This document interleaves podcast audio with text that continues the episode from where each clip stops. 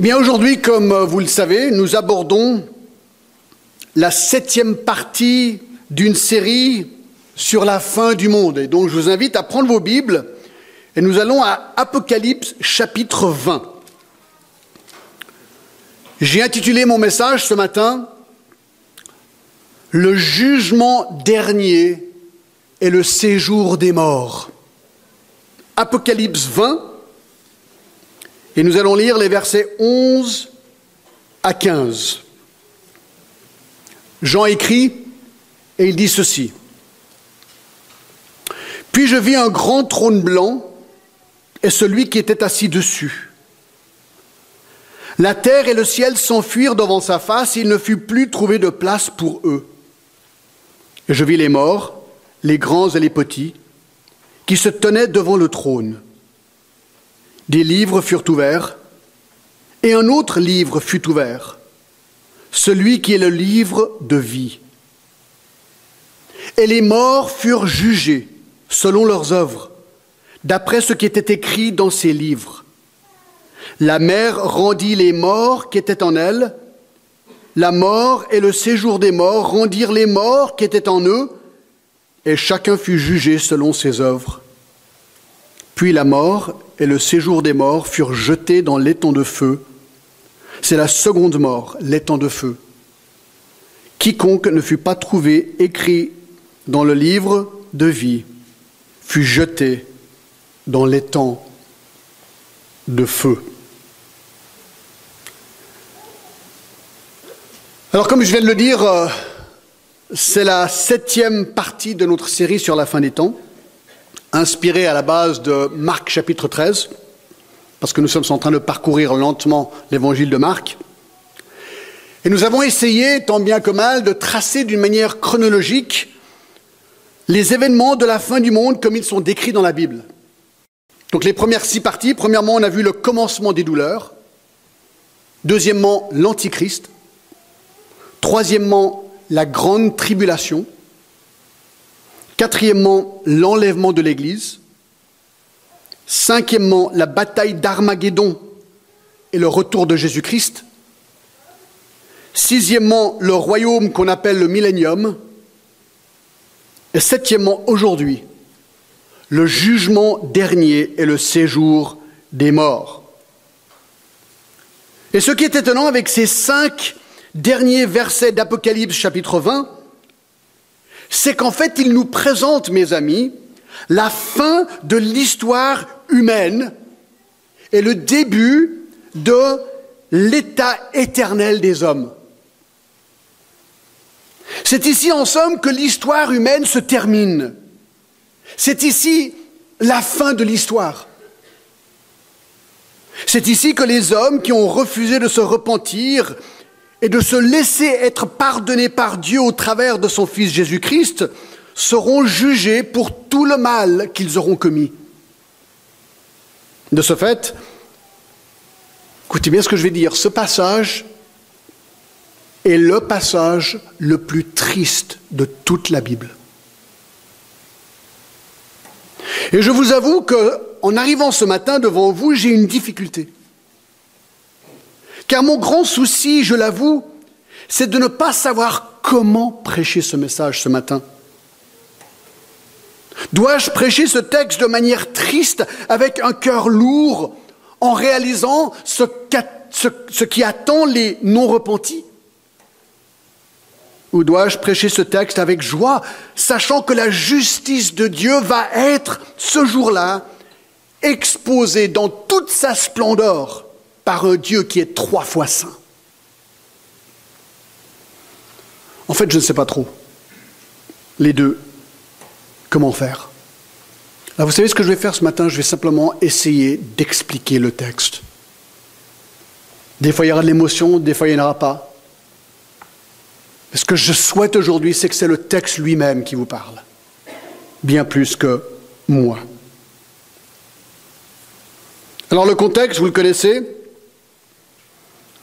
Les sept ans de la grande tribulation ont eu lieu.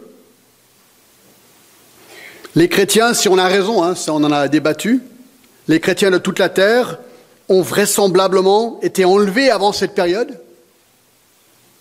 Pendant ces sept ans, l'Antichrist a établi son règne de terreur sur terre.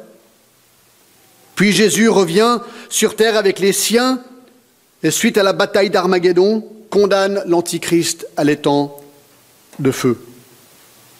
Le royaume de Dieu sur terre, appelé le millénium, est inauguré et cette période termine avec une dernière bataille, celle de Gog et Magog, où Jésus détruit les impies par le feu et où le diable est finalement lui aussi condamné à l'étang de feu. Chapitre 20 verset 10. En fait, ce serait intéressant de lire parce que c'est le verset juste avant ce qu'on va voir aujourd'hui, verset 10 du chapitre 20, et le diable, qui les séduisait, fut jeté dans l'étang de feu et de soufre, où sont la bête et le faux prophète. Ils seront tourmentés jour et nuit au siècle des siècles. Donc ceci nous mène à nos versets d'aujourd'hui. Cette fin de l'histoire humaine, où il nous est décrit le grand trône blanc du jugement dernier. Donc je propose de diviser notre texte en trois parties toutes simples. Numéro un, le jugement dernier. Numéro deux, le séjour des morts. Et numéro trois, la gêne. Numéro un, le jugement dernier. Les versets 11 à 15 nous décrivent la scène du jugement dernier du grand trône blanc. Ce trône, quelque part, est le dernier règlement de compte qui aura lieu à la fin du royaume de Dieu sur terre, les grandes assises où comparaîtront tous les impies de tous les temps. L'ère de patience, de la patience de Dieu est à son terme. Il a longuement attendu que les pécheurs se repentent et acceptent sa grâce au travers de son Fils Jésus-Christ. Il a laissé, selon Pache, je cite, avec une mansuétude incompréhensible, les méchants suivre leur mauvaise voie et se révolter toujours contre lui. Mais maintenant, le moment est venu du dernier jugement. Longtemps, la justice a été bafouée et les victimes du mal ont crié apparemment en vain vers le ciel. Enfin sonne l'heure du grand règlement de compte. Dieu a toujours le dernier mot. Alors qu'est-ce qu'on voit dans cette scène? Plusieurs choses. Numéro un, le trône sera central. Regardez le verset 11. Donc là, c'est la vision de Jean, et c'est comme ça qu'il voit les choses. Puis, verset 11, je vis un grand trône blanc. Ce trône est l'assise du jugement de Dieu. C'est ici que Dieu va juger les hommes de manière définitive. Notez que le trône est grand parce qu'il représente certainement l'autorité, la majesté de Dieu. On voit qu'il est aussi blanc, un symbole de la pureté et la sainteté d'un Dieu trois fois saint. Deux, le juge sera vraisemblablement Jésus. Verset 11, puis je vis un grand trône blanc et celui qui était assis dessus. Qui est C'est bien Jean 5, 22 et 27 dit ceci, je cite, Le Père a remis tout jugement au Fils. Il lui a donné le pouvoir de juger parce qu'il est le Fils de l'homme. Les Romains 2.16 ajoutent que Dieu jugera par Jésus-Christ les actions secrètes des hommes. D'autres textes font supposer qu'ici nous avons Jésus-Christ qui est en train de juger les hommes. 3. La terre et le ciel physique seront détruits. Verset 11, puis je vis un grand trône blanc et celui qui était assis dessus, la terre et le ciel s'enfuirent devant sa face, et il ne fut plus trouvé de place pour eux. Cette phrase semble indiquer la disparition pure et simple de la terre et de notre univers comme nous le connaissons aujourd'hui. Et il n'y a nulle part pour les mettre, donc ils sont détruits.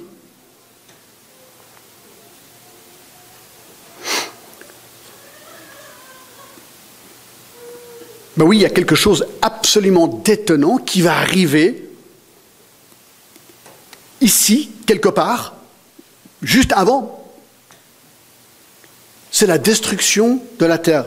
Allez avec moi à 2 Pierre, chapitre 3. 2 Pierre, chapitre 3, le verset 10. Pierre écrit, Le jour du Seigneur viendra comme un voleur, et en ce jour les cieux passeront avec fracas, et les éléments embrasés se dissoudront, et la terre avec les œuvres qu'elle renferme sera consumée. Puisque tout cela est en voie de dissolution, combien votre conduite et votre piété doivent être saintes. Et Jésus a dit dans Marc 13, 31, le ciel et la terre passeront, mais mes paroles ne passeront point. Et regardez le chapitre 21 d'Apocalypse et le verset 1, puis je vis un nouveau ciel et une nouvelle terre. Donc à un moment donné, juste avant le verset 11, Dieu va littéralement détruire notre terre et notre univers par le feu. Et il restera plus rien. 4. Les morts impies paraîtront devant le trône. On est de nouveau à nos versets, Apocalypse 20, verset 11. La terre et le ciel s'enfuirent devant sa face, il ne fut plus trouvé de place pour eux. Et je vis les morts, les grands et les petits qui se tenaient devant le trône. Qui sont ces personnes? Eh bien, nous savons que ce ne sont pas les morts en Christ. Nous avons vu la semaine dernière que ceux-ci sont déjà à cet instant dans la présence du Seigneur. Et nous savons que ceci ne comprend pas les croyants en Christ, car ils ne seront pas jugés, puisque Christ a été jugé pour eux. Ben oui, Romains 8, 1 nous dit quoi? Il n'y a donc maintenant aucune condamnation pour ceux qui sont en Jésus-Christ. Ce ne sont pas les chrétiens qui sont devant ce trône. Non, ils ont déjà été ressuscités et ont déjà reçu leur récompense au tribunal de Christ de Corinthiens 5. Non, les personnes décrites ici sont toutes les personnes non régénérées dans l'histoire humaine qui sont mortes dans leur péché. Ces versets décrivent donc le jugement des impies, des injustes, de ceux qui ont rejeté Dieu, qui ont rejeté son Fils Jésus-Christ depuis le début de l'histoire. Et notez, il est dit des grands et des petits, riches et pauvres, puissants et tout-puissants et non-puissants, de toute langue, tribu, race, pays. Il n'y a pas d'exception ni de favoritisme avec Dieu. Alors comment sont décrits ici les morts De trois manières. Au verset 13, il dit, la mer rendit leur mort. Au sens littéral, est-ce qu'il est en train de parler ben, des gens qui sont morts dans la mer? Par exemple, les gens qui sont morts lors du déluge. Genèse 6 à 10. Tous les gens qui sont morts dans la mer, les naufragés. Ensuite, au verset 13, Et la mort et le séjour des morts rendirent leur mort qui était en eux. Alors il dit, ceux qui sont morts, donc il dit la mer, et ensuite les morts, rendit ces morts, là est-ce qu'il est en train de parler des gens qui sont morts sur terre, enterrés? Ensuite il dit, et le séjour des morts rendit les morts qui étaient en elle. Alors là on va y revenir, ça c'est quelque chose de fascinant tout à l'heure. Donc la mer, la terre et le séjour des morts rendit leur mort. Et ils sont là, devant le trône, pour être jugés. 5. 5. Les hommes seront jugés selon leurs œuvres, verset 12.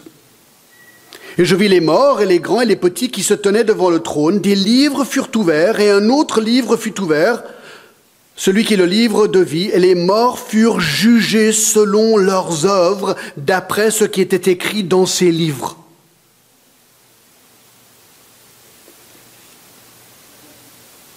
La simple réalité, d'après ce qu'on lit, c'est que chacun sera jugé ce jour-là pour ses œuvres, pour ses actions, pour ses paroles, pour ses pensées.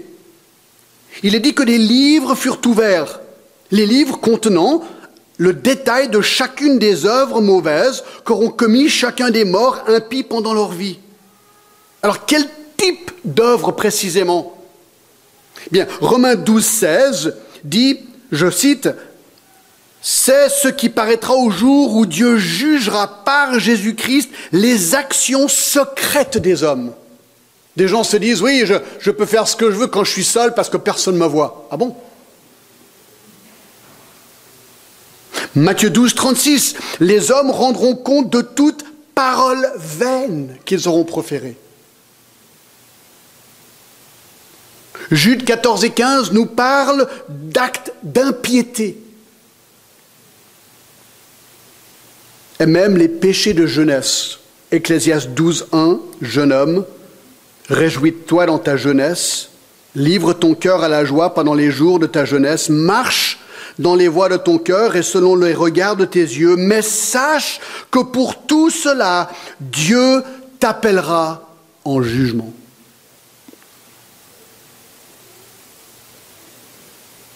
En fait, toutes les œuvres, sans exception, seront jugées, Ecclésias 12, 16, car Dieu amènera toute œuvre en jugement au sujet de tout ce qui est caché. Donc nous voyons ici que ces gens seront jugés strictement selon leurs œuvres, inscrites dans les livres, et personne ne pourra être disculpé c'est presque comme un grand film. Toute bouche sera fermée et tout le monde sera reconnu coupable devant Dieu. Le manque d'œuvres justes révélera la vraie nature de chacun. Alors là, peut-être une question surgit. Ben, si les hommes sont jugés pour leurs œuvres, est-ce que cela veut dire qu'on est sauvé par nos œuvres? Est-ce que je dois faire beaucoup de bonnes œuvres pour ne surtout pas être jugé? Eh bien, la réponse est simple. Essayez. Essayez. C'est impossible de faire que le bien. Galates 2.16 dit ceci, Nulle chair n'est justifiée par les œuvres de la loi. Comme Pache dit, nous méritons tous ce jugement, ayant transgressé la loi de Dieu des milliers et des milliers et des milliers de fois. Combien Ai-je violé la loi de Dieu en pensée, en parole et en action? Nos meilleures actions sont forcément imparfaites et nous rendent d'autant plus coupables. C'est ça la clé pour comprendre la grâce de Dieu à notre égard. Dieu nous regardait, tous sont péchés et sont privés de la gloire de Dieu. Et Dieu a vu qu'aucun de nous, nous pouvons vivre selon sa sainte perfection. Et donc nous étions tous condamnés. Et Dieu nous a regardés et par amour nous a dit je t'aime. Et je t'aime tellement que je vais t'offrir une solution pour ton péché. Je vais donner mon propre fils qui lui est saint. Et lui va devenir un homme. Et lui qui n'a jamais péché va prendre ton péché sur lui et lui va être condamné à ta place. Et en retour, lui te donne sa justice, le pardon. 2 Corinthiens 5, 21, celui qui n'a point connu le péché, il l'a fait devenir péché pour nous, afin que nous devenions en lui justice de Dieu.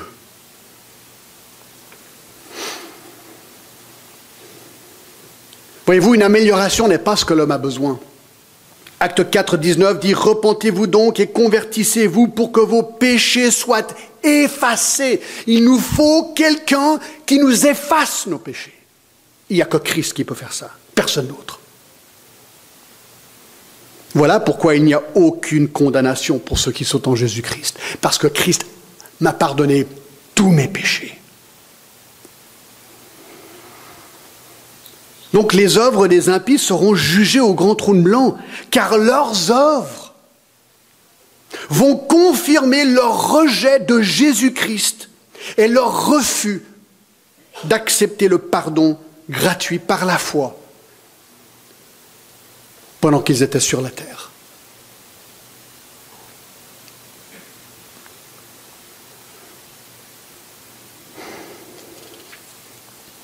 Six. Le livre de la vie sera consulté. Verset 12. On apprend qu'un autre livre fut ouvert, celui qui est le livre de vie. Et le verset 15 continue, et quiconque ne fut pas trouvé écrit dans le livre de la vie fut jeté dans l'étang de feu. Ainsi donc, Dieu inscrit dans ce livre-là tous ceux qui sont sauvés par la foi en Jésus-Christ. Alors tenez-vous bien, Apocalypse 3.5 va encore plus loin. Apocalypse 3.5 dit ceci, Celui qui vaincra sera ainsi revêtu de vêtements blancs, je n'effacerai point son nom du livre de vie, et je confesserai son nom devant mon Père et devant ses anges.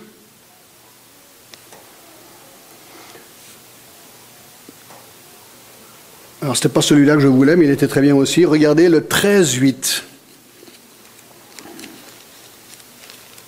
13-8.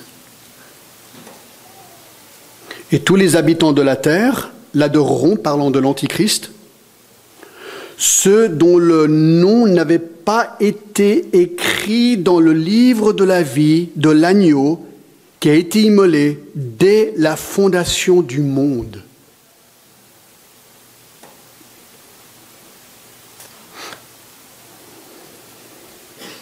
Alors bien sûr,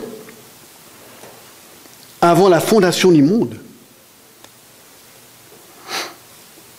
Verset 4 de Éphésiens 1, en lui, il nous a élus avant la fondation du monde pour que nous soyons saints et irréprochables devant lui. Donc ce livre, ce fameux livre, contient le nom de ceux qui sont sauvés.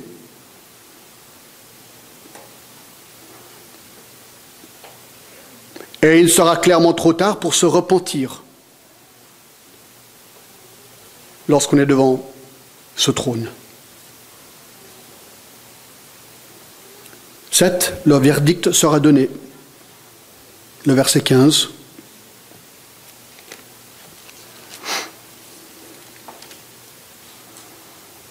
Et quiconque ne fut pas trouvé écrit dans le livre de vie fut jeté dans l'étang de feu.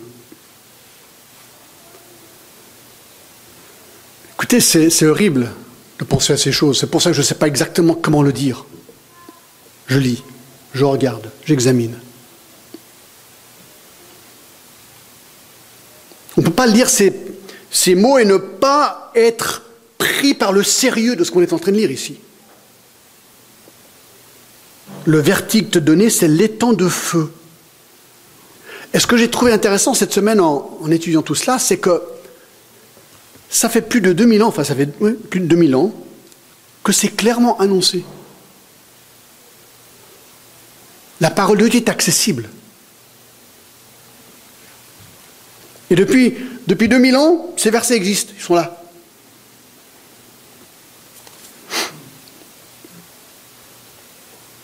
Pour que tous puissent comprendre l'enjeu ici. Une personne qui refuse de croire en Christ est avertie. La chose ne peut pas être plus claire. Il n'est pas trop tard maintenant de se repentir. Mais il n'y a pas une deuxième chance, on y reviendra. Mais déjà écoutez Hébreu 9, 27, et comme il est réservé aux hommes de mourir une seule fois, après quoi vient le jugement? Non, il n'y a qu'une chance, pendant qu'on vit sur terre. 8. La condamnation sera appliquée. Quiconque ne fut pas trouvé écrit dans le livre de la vie, de vie fut jeté dans les temps de feu.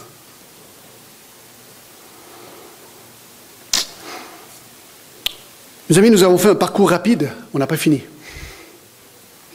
de ces versets. J'aimerais que vous regardiez avec moi les versets 13 et 14, il y a quelque chose, un détail très intéressant. Il est dit ceci, la mer rendit les morts qui étaient en elle, et les morts, et le séjour des morts rendirent les morts qui étaient en eux, et chacun fut jugé selon ses œuvres, puis la mort et le séjour des morts furent jetés dans l'étang de feu. C'est la seconde mort, l'étang de feu. Alors je ne sais pas si vous avez remarqué, il est dit que au jour du dernier jugement, ce qui est appelé le séjour des morts sera jeté dans l'étang de feu. C'est un détail important, car cela révèle que ces deux endroits sont apparemment différents l'un de l'autre. Si on jette un dans l'autre, ça veut dire qu'il y a deux endroits. Le séjour des morts et le feu. Chaque fois qu'une personne meurt sans Christ aujourd'hui, elle va apparemment dans le séjour des morts, mais à la fin des temps, le séjour des morts et les morts qui sont dans le séjour des morts seront jetés dans l'étang de feu, ce qu'on appelle aussi la gêne. Alors quelle est la différence entre ces deux endroits? Alors là, on va creuser un petit peu, c'est fascinant. Donc maintenant, on arrive au deuxième grand point, le séjour des morts. Le séjour des morts. Regardons en premier le séjour des morts dans l'Ancien Testament. Le mot grec pour séjour des morts, c'est le mot Hadès, H-A-D-E-S. C'est l'équivalent du hébreu, en hébreu du mot Sheol. Et le mot Sheol en hébreu veut dire demander. Sheol est donc un endroit qui ne cesse de demander des morts de la part du pays des vivants. Proverbe 20, je crois, et le verset 7.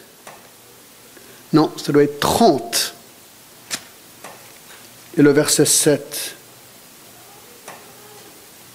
Non. C'est pas grave. Une des particularités avec cet endroit, Sheol, dans l'Ancien Testament, le séjour des morts, c'est le fait que cet endroit semble être divisé en deux compartiments deux subdivisions. Donc là, on parle du séjour des morts, qui va être un jour mis dans le feu de la gêne. Donc cet endroit, séjour des morts, semble être divisé en deux endroits. Un, pour ceux qui bénéficieront d'une félicité, et l'autre pour les impies qui vont expérimenter les tourments. Alors je vous donne deux exemples. Genèse 37, 35 dit, vous n'avez pas besoin d'y aller, que Jacob est descendu à Sheol à sa mort pour y trouver félicité. Et là, on retrouve la phrase séjour des morts. Donc, Jacob va dans cet endroit, il meurt heureux, parce qu'il est sauvé. Mais dans Nombre 16, 30, il est dit que Korah et Dathan sont aussi descendus à Sheol, même endroit, pour être jugés et y trouver tourment. Donc, dans l'Ancien Testament, Sheol est le séjour des morts, était l'endroit où allaient les morts, les hommes justes pour jouir de félicité et les impies pour y souffrir les tourments de la souffrance. Passons au Nouveau Testament. Alors là, c'est vraiment intéressant. Sans surprise, dans le Nouveau Testament, les choses sont exactement pareilles. On l'a vu dans notre verset 14 que le séjour des morts est un endroit temporaire pour les morts, puisque le séjour des morts sera un jour jeté dans le feu éternel.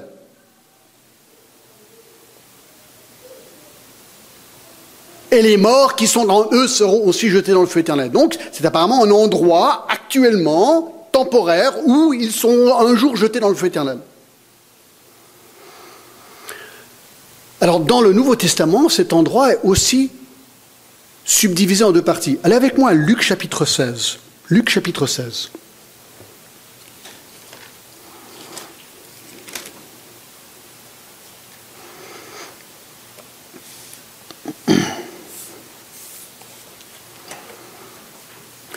C'est le texte définitif sur le sujet. Un texte, euh, franchement, comme tous ces textes, incroyable pas dans le sens littéral de incroyable, ils sont croyables, mais c'est vrai qu'ils font frissonner, quoi. Alors avant de lire cette histoire à partir du verset 19, la question se pose, est-ce que c'est une histoire inventée comme une parabole que Jésus donne, ou est-ce que c'est quelque chose de réel, une histoire réelle? Alors écoutez bien la réponse. Dans toutes les paraboles de Jésus, jamais un nom réel est-il employé pour décrire le nom d'un personnage fictif. Or ici, il y a deux noms propres utilisés ici le nom d'Abraham, le père des Juifs, et le nom de Lazare. Donc ces deux noms nous font penser que cette histoire est vraiment réelle. Il décrit une scène réelle. Et le but de ce récit, c'est d'illustrer que le choix de notre éternité est scellé pendant que nous sommes sur terre. Alors on va parcourir assez rapidement ce texte.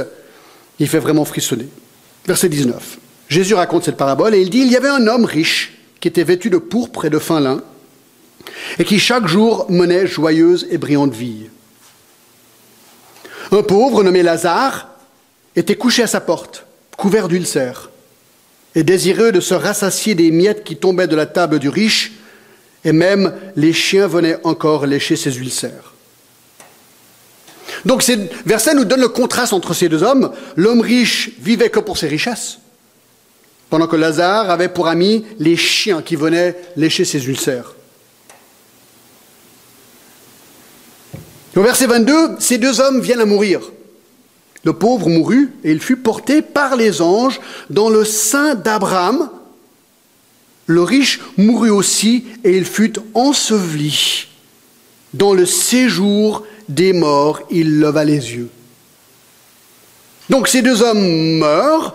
Lazare est porté par des anges dans un endroit appelé le sein d'Abraham, l'endroit où se trouvait Abraham, le père du peuple juif. Et l'homme riche va lui au séjour des morts. Alors notez bien le verset 22, il meurt et il est enseveli. Alors il n'est pas annihilé comme le veulent certains, non, malgré la mort de son corps et l'ensevelissement, son âme reste consciente et vivante.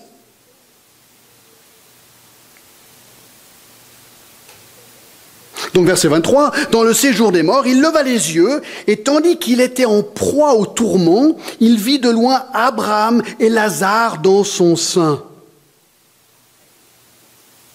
Alors ce qu'on remarque ici, c'est que l'homme riche souffre dans cet endroit. Il est dit au verset 23 qu'il est en proie au tourment.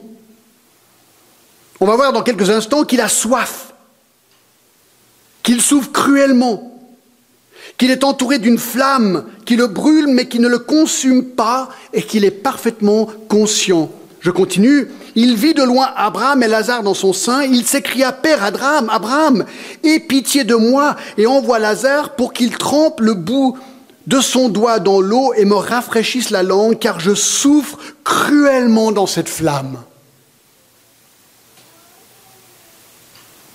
Il souffre, il est conscient, il est dans les flammes, il est tourmenté, c'est ce que le texte dit. Et il a soif. Verset 25, Abraham répondit, Mon enfant, souviens-toi que tu as reçu tes biens pendant ta vie, et que Lazare a eu les maux pendant la sienne. Maintenant, il est ici consolé, et toi, tu souffres. Voici la justice de Dieu.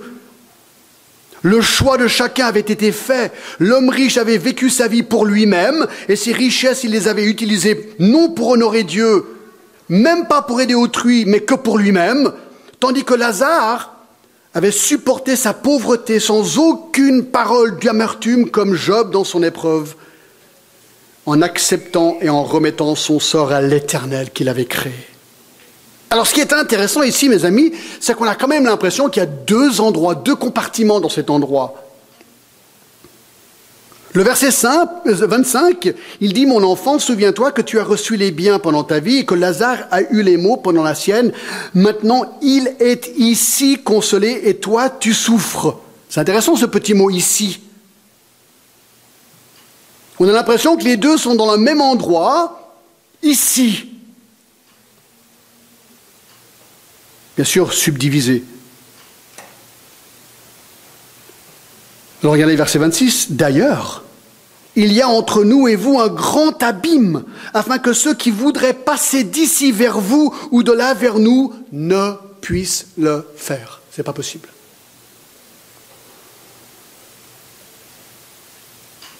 Donc, il y a cet endroit appelé le séjour des morts, il y a le sein d'Abraham d'un côté, l'endroit de tourment de l'autre, il y a un abîme, un grand abîme infranchissable entre ces deux endroits. Si un voulait passer d'un côté, l'autre de l'autre, impossible. C'est scellé.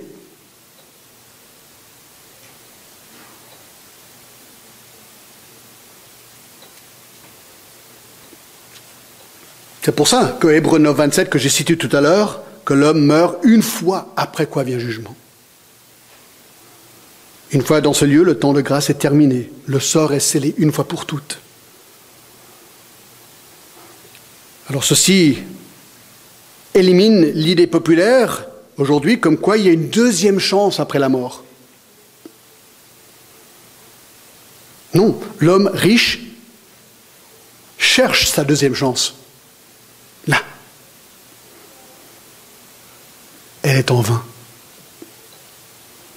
Le choix de l'éternité doit être fait sur terre, mes amis.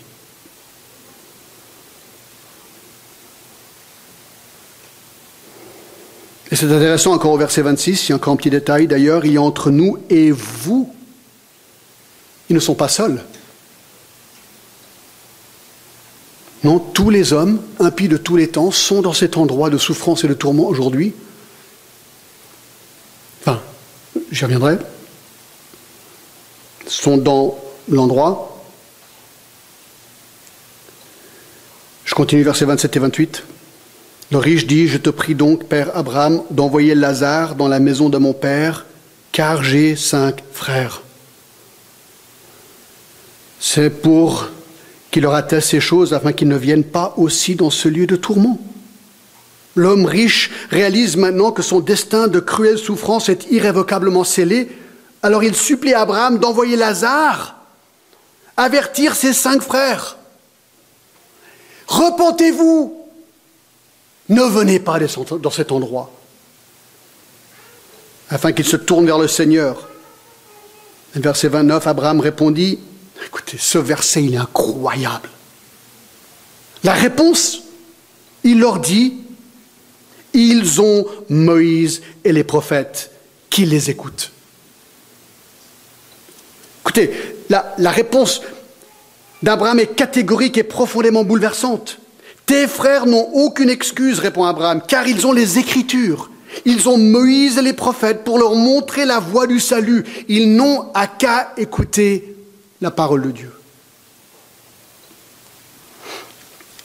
Petit verset incroyable dans Jean 5, 39. Jésus dit, vous sondez les Écritures parce que vous pensez en avoir elles la vie éternelle. Ce sont elles qui rendent témoignage de moi et vous ne voulez pas venir à moi afin d'avoir la vie.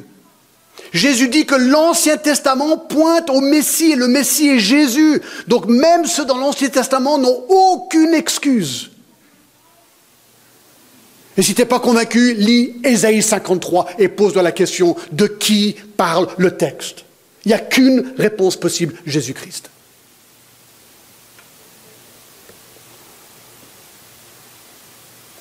Alors, verset 30. Et il dit, non, Père Abraham, mais si quelqu'un des morts va vers eux, ils se repentiront. Ah, mais s'ils voient un miracle, et s'ils voient une résurrection, alors là, ils vont croire. Ah bon? Ah bon Ah, le monde a vraiment cru après que Jésus est ressuscité, non Ah non. Tu peux donner tous les miracles que tu veux et les résurrections.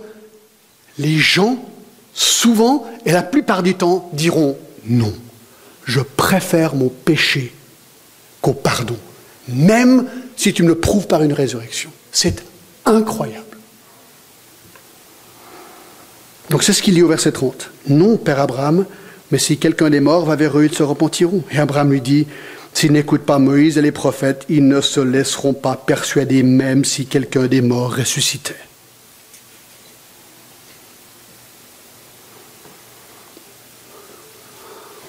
Voilà le séjour des morts, mes amis. L'Ancien Testament, comme le Nouveau Testament, semble affirmer que Sheol ou Hadès est un endroit réel qui existait déjà au temps d'Abraham, qui existait au temps de Jésus, un lieu où va tous les hommes qui meurent. Cet endroit semble être divisé en deux compartiments, un de cruelles souffrances et de tourments pour les impies, et de consolation et de félicité pour les justes. Depuis le début de la Genèse, écoutez bien, jusqu'à la résurrection de Jésus-Christ, tous les hommes de tous les temps, au moment de leur mort, sont allés dans un de ces deux côtés.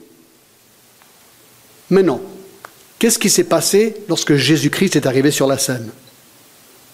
La Bible nous enseigne que quelque chose d'extraordinaire s'est passé. Jésus est mort. Qu'est-ce qu'il a fait trois jours plus tard? Il est ressuscité. Question, qu'est-ce qu'il a fait pendant ces trois jours? C'est intéressant, non, comme question? 1 Pierre 3,18. Alors, on n'a pas le temps de tout donner à fond, je vous donne simplement un très rapide.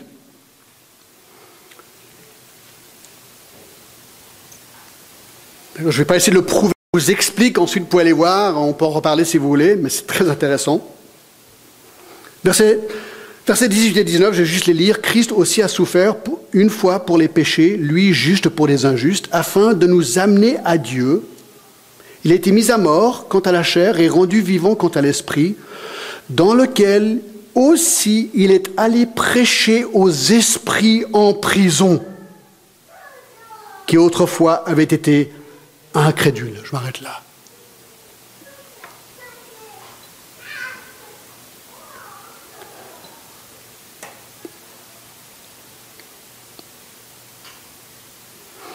Ces versets sont, sont étonnants.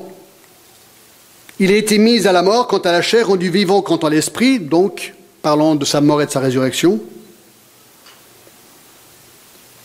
Et le verset 19, il y a cette phrase absolument étonnante. Il est allé prêcher aux esprits en prison, apparemment, entre ces deux événements. Alors beaucoup de commentateurs sont convaincus que ces versets décrivent ce que Jésus a fait entre sa mort et sa résurrection trois jours plus tard. Il serait allé au séjour des morts. Alors attention, très important ce que je vais dire maintenant. Pour prêcher. Alors, c'est un petit peu dommage qu'ils ont utilisé ce mot. Parce qu'en grec, il y a deux mots pour prêcher. Le premier, c'est le mot évangélion, qui veut dire prêcher la bonne nouvelle pour que quelqu'un se convertisse à Christ. Ce n'est pas le mot ici qui est utilisé. Il n'a pas été prêcher l'évangile pour que les gens dans ces jours des morts puissent se convertir. Non. Non, le mot prêcher ici, c'est le mot kérousseau, qui veut dire une déclaration triomphale de victoire. Il est allé dans le séjour des morts pour proclamer qu'il est roi des rois et seigneur des seigneurs. et proclamer que pour une fois pour toutes sa victoire sur Satan, sur les démons, sur la mort et sur les hommes rebelles. Ainsi, nous croyons que Jésus est mort, il est allé dans le séjour des morts, proclamer dans la partie des impies sa victoire. Maintenant, allez avec moi à Éphésiens 5. Incroyable. Euh, excuse-moi, verset 4, euh, Ephésiens 4, versets 8 à 10. De nouveau, sans donner grand commentaire, je vous explique ce qui s'est probablement passé dans l'autre moitié de ce compartiment. Éphésiens 4, 8, c'est pourquoi il est dit, étant monté dans les hauteurs, il a emmené des captifs, il a fait des dons aux hommes. Or, que signifie il est monté sinon qu'il est aussi descendu dans les régions inférieures de la terre? Celui qui est descendu, c'est le même qui est monté au-dessus de tous les cieux afin de remplir toutes choses. Sans donner beaucoup de détails, lorsqu'il est dit qu'il est monté dans les hauteurs, probablement une référence à sa résurrection, et là il est dit qu'il a emmené des captifs au moment de sa résurrection, Jésus aurait pris à ce moment-là tous les morts croyants qui se trouvaient là, dans cet endroit de félicité, dans le sein d'Abraham. Parce qu'au verset 9, il est dit qu'il est descendu dans les régions inférieures de la terre, dans le sein d'Abraham, ce côté de félicité. Et donc, il serait mort et ressuscité prendre avec lui tous les justes qui se trouvaient avec lui.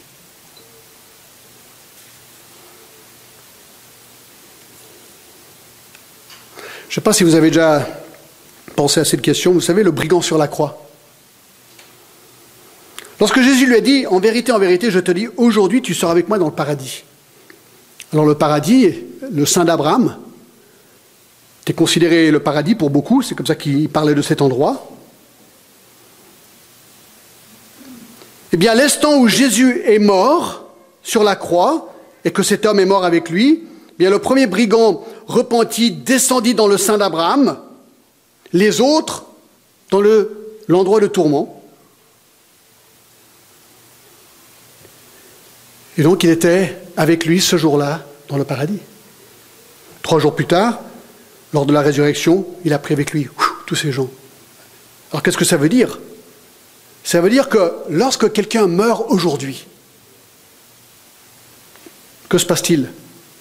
Ah, avait compris parce que dans Philippiens 1, 21, il dit Car Christ est ma vie et mourir m'est un gain.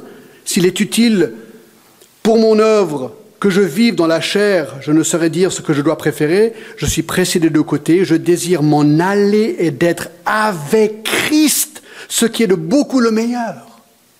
Ah, Christ avait, euh, Paul avait compris que le jour où lui meurt, puisque Christ est maintenant ressuscité au ciel avec toutes les âmes de ces personnes sauvées, ben lorsque lui meurt, tac, séparation de corps et âme, son âme avec le Seigneur et son corps mort. Il attend la résurrection de son corps, mais son âme est avec le Seigneur. C'est ça l'espérance du chrétien aujourd'hui, bien sûr. De Corinthiens 5, 6 à 8 disent la même chose. Alors maintenant, on revient à notre texte. Je ne sais pas si vous me suivez, hein. j'espère que c'est clair. On revient à Apocalypse 20, 13 à 14. La mer rendit les morts qui étaient en elle, la mort et le séjour des morts rendit les morts qui étaient en eux. Ah, le séjour des morts. Et chacun fut jugé selon ses œuvres, puis la mort et le séjour des morts furent jetés dans l'étang de feu. Alors maintenant on est à la fin de la fin, devant le grand trône blanc.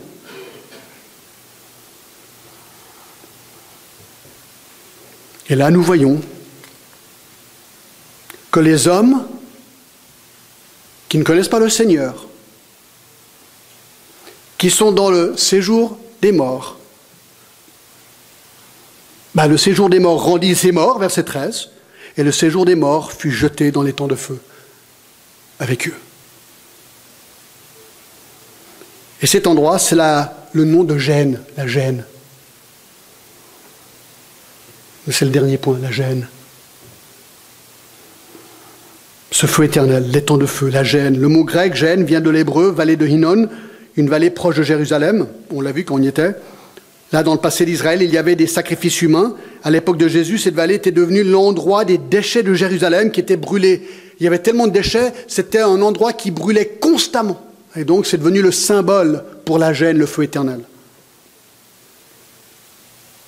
Ce qui est intéressant, mes amis, tenez-vous bien, vous savez qui a parlé plus de la gêne que quiconque autre dans la Bible? Jésus. Jésus. Alors qu'en est-il de cet endroit? Vous savez, beaucoup de gens ont essayé de nous faire dire ce que la Bible ne dit pas. Vous savez, je vais être honnête avec vous. Une partie de moi, je suis révolté par l'idée d'un enfer éternel. Ça, c'est le côté humain de John Glass. Je connais beaucoup de gens non chrétiens qui sont morts, dont des membres de ma propre famille. Et l'idée d'une gêne éternelle, moi j'arrive à peine à supporter ça.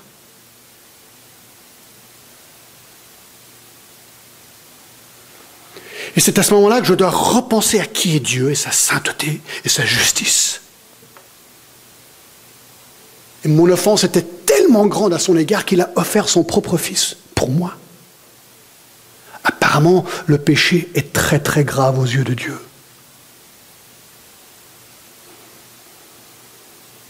Alors certains gens sont tellement scandalisés par cette idée qu'ils disent mais non, ça ne veut pas vraiment dire ça. Il ne faut pas croire que ça veut vraiment dire ça, ça ne veut pas dire ça, ça veut dire autre chose. Écoutez, moi, je vais simplement vous lire des versets maintenant. D'accord? Qu'est-ce que vous pensez de ces versets? Honnêtement. Soyez honnêtement honnête. D'accord? Matthieu 5, 22. Jésus parle. Matthieu 5, 22. Je vais juste lire des versets, je ne vais pas beaucoup les commenter. J'ai pas le temps et je sais même pas si c'est nécessaire. Écoutez, Jésus dit, Matthieu 5, 22, Mais moi je vous dis que quiconque se met en colère contre son frère mérite d'être puni par les juges que celui qui dira à son frère Raka mérite d'être puni par le Sanhédrin, et que celui qui dira insensé mérite d'être puni par le feu de la géhenne. C'est Jésus qui dit ça. Il dit, tout comme le meurtre, la colère peut mener une personne à l'enfer si elle ne se repent pas. Chaque parole sera jugée Matthieu 5, 29, si ton œil droit est pour toi une occasion de chute, arrache-le et jette-le loin de toi. Car il est avantageux pour toi qu'un seul de tes membres périsse et que ton corps entier ne soit pas jeté dans la gêne.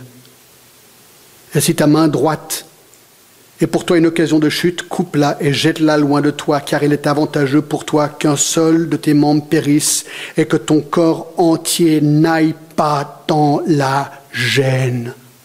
Jésus. Matthieu 7, 19. Tout arbre qui ne porte pas de bons fruits est coupé et jeté au feu. Là, il parle de faux prophètes. Matthieu 7, 23. Alors je leur dirai ouvertement, je ne vous ai jamais connu, retirez-vous de moi, vous qui commettez l'iniquité. Retirez-vous de moi. Et là, bien qu'il n'utilise pas le mot gêne ici, on voit que c'est une séparation de lui.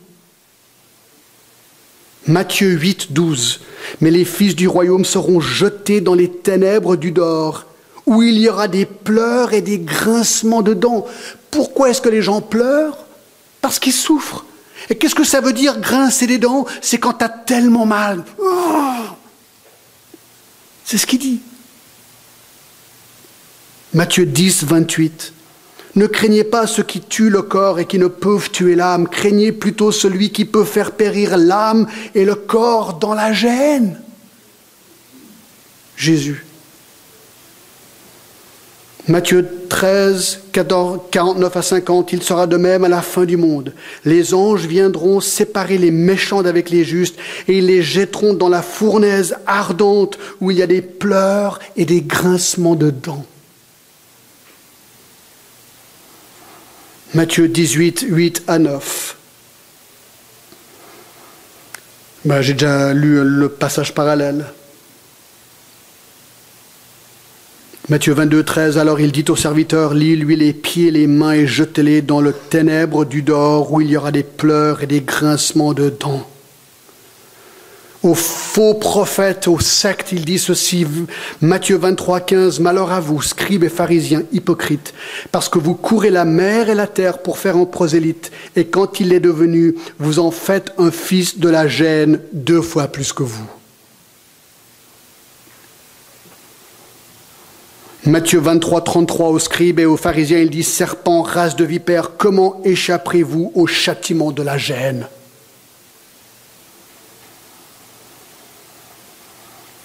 J'aimerais vous montrer un petit détail intéressant. Matthieu 25, 46. Il y, a beaucoup de, gens qui disent, OK, d'accord, la souffrance pendant un temps, mais pas éternelle. C'est pas possible. Matthieu 25, 46, regardez. Petit verset très intéressant. Jésus dit, et ceux-ci iront au châtiment éternel, mais les justes à la vie éternelle. Donc là, il fait un contraste entre les sauvés et les non sauvés. Le mot éternel, Aignon, veut dire, certains disent une très longue période de temps, ou le mot éternel. Alors ce qui est intéressant, pour ceux qui n'aiment pas l'idée que l'enfer soit éternel, ils disent non, non, c'est pas possible. Mais tu leur demandes, est-ce que tu penses que la vie éternelle est éternelle? Ah ouais Ah, la vie éternelle est éternelle. C'est le même mot. C'est le même mot. Regardez, verset 46. Et ceux-ci iront au châtiment éternel, mais les justes à la vie éternelle. Ils sont pas logiques, ils disent Ah oui, la vie éternelle, ça c'est super. Ah non, mais l'enfer ne peut pas être éternel. Or, c'est le même mot.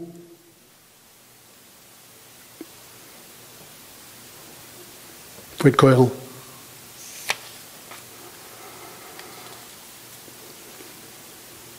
Ah, il y a tellement de versets, j'ai plus le temps. Regardez Romains 2, 3.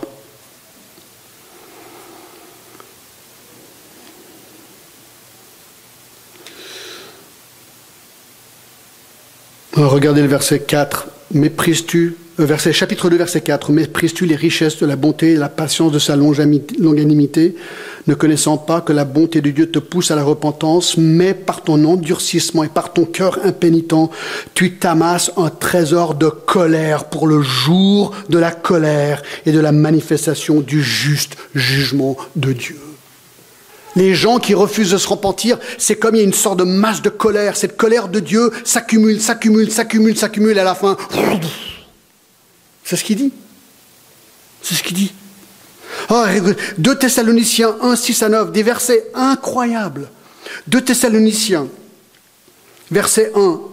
Euh, excusez-moi, chapitre 1, verset 6, car il est de la justice de Dieu de rendre l'affliction à ceux qui vous affligent et de vous donner à vous qui êtes affligés du repos avec nous lorsque le Seigneur Jésus apparaîtra du ciel avec ses anges et sa puissance au milieu d'une flamme de feu pour punir ceux qui ne connaissent pas Dieu et ceux qui n'obéissent pas à l'évangile de notre Seigneur Jésus. Ils auront pour châtiment une ruine éternel, loin de la face du Seigneur et de la gloire de sa force.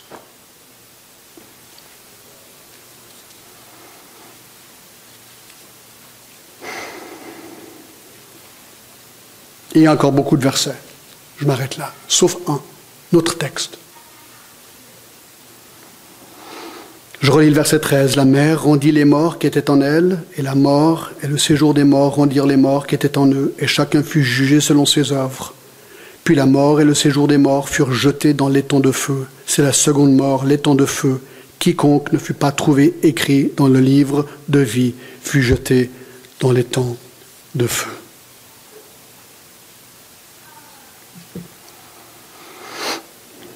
Alors je termine avec ceci.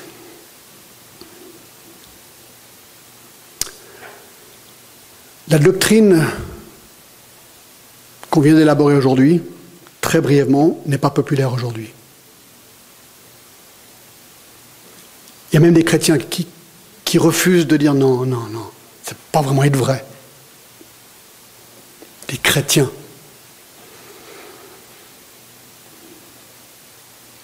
Si vous parlez à vos voisins, vos amis, ils vont dire mais non, mais écoute, l'enfer. C'est dépassé, c'est faux, c'est moyenâgeux, c'est mensonger, c'est farfelu. John, réveille-toi On est dans un monde moderne aujourd'hui. Je trouve tellement intéressant, c'est exactement le même argument que Satan a lancé dans le jardin d'Ève auprès d'Ève. Après que Dieu lui avait expressément dit, sans équivoque, que son péché la ferait mourir, dans Genèse 2, 17, Satan lui a dit, non, vous ne mourrez pas. Mensonge. Mensonge. Ève, tu rêves. Ça rime en plus. Ma petite, tu crois quand même pas ça. C'est ce que les gens vont vous dire aussi. Alors je vous pose la question. C'est vrai ou c'est pas vrai? Ça, c'est la question. Alors voici la réponse. Si l'enfer n'est pas vrai, Jésus est venu mourir pourquoi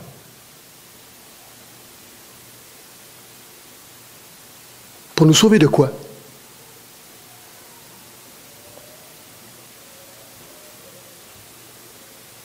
C'est pas vrai, on est vraiment des fous. On vient ici dimanche après-midi, mais faire quoi? Louer le Seigneur pourquoi Pour un mensonge.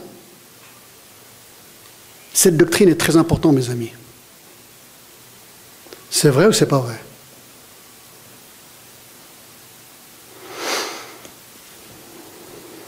Seigneur, merci. Merci parce que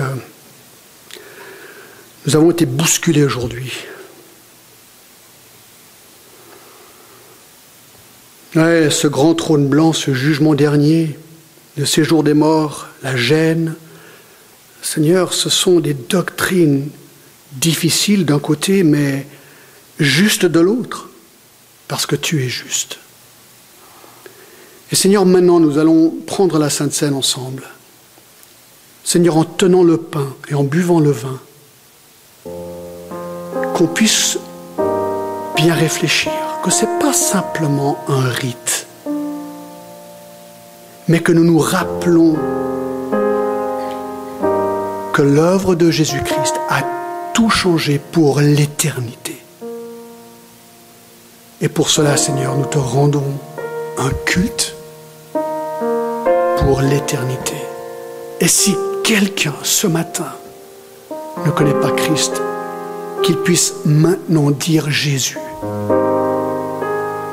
Jésus, je veux être épargné cet endroit. Je me repens de mes péchés. Je crois que tu es mort et ressuscité pour moi. Sauve-moi maintenant. Je te remercie au nom de Jésus. Amen.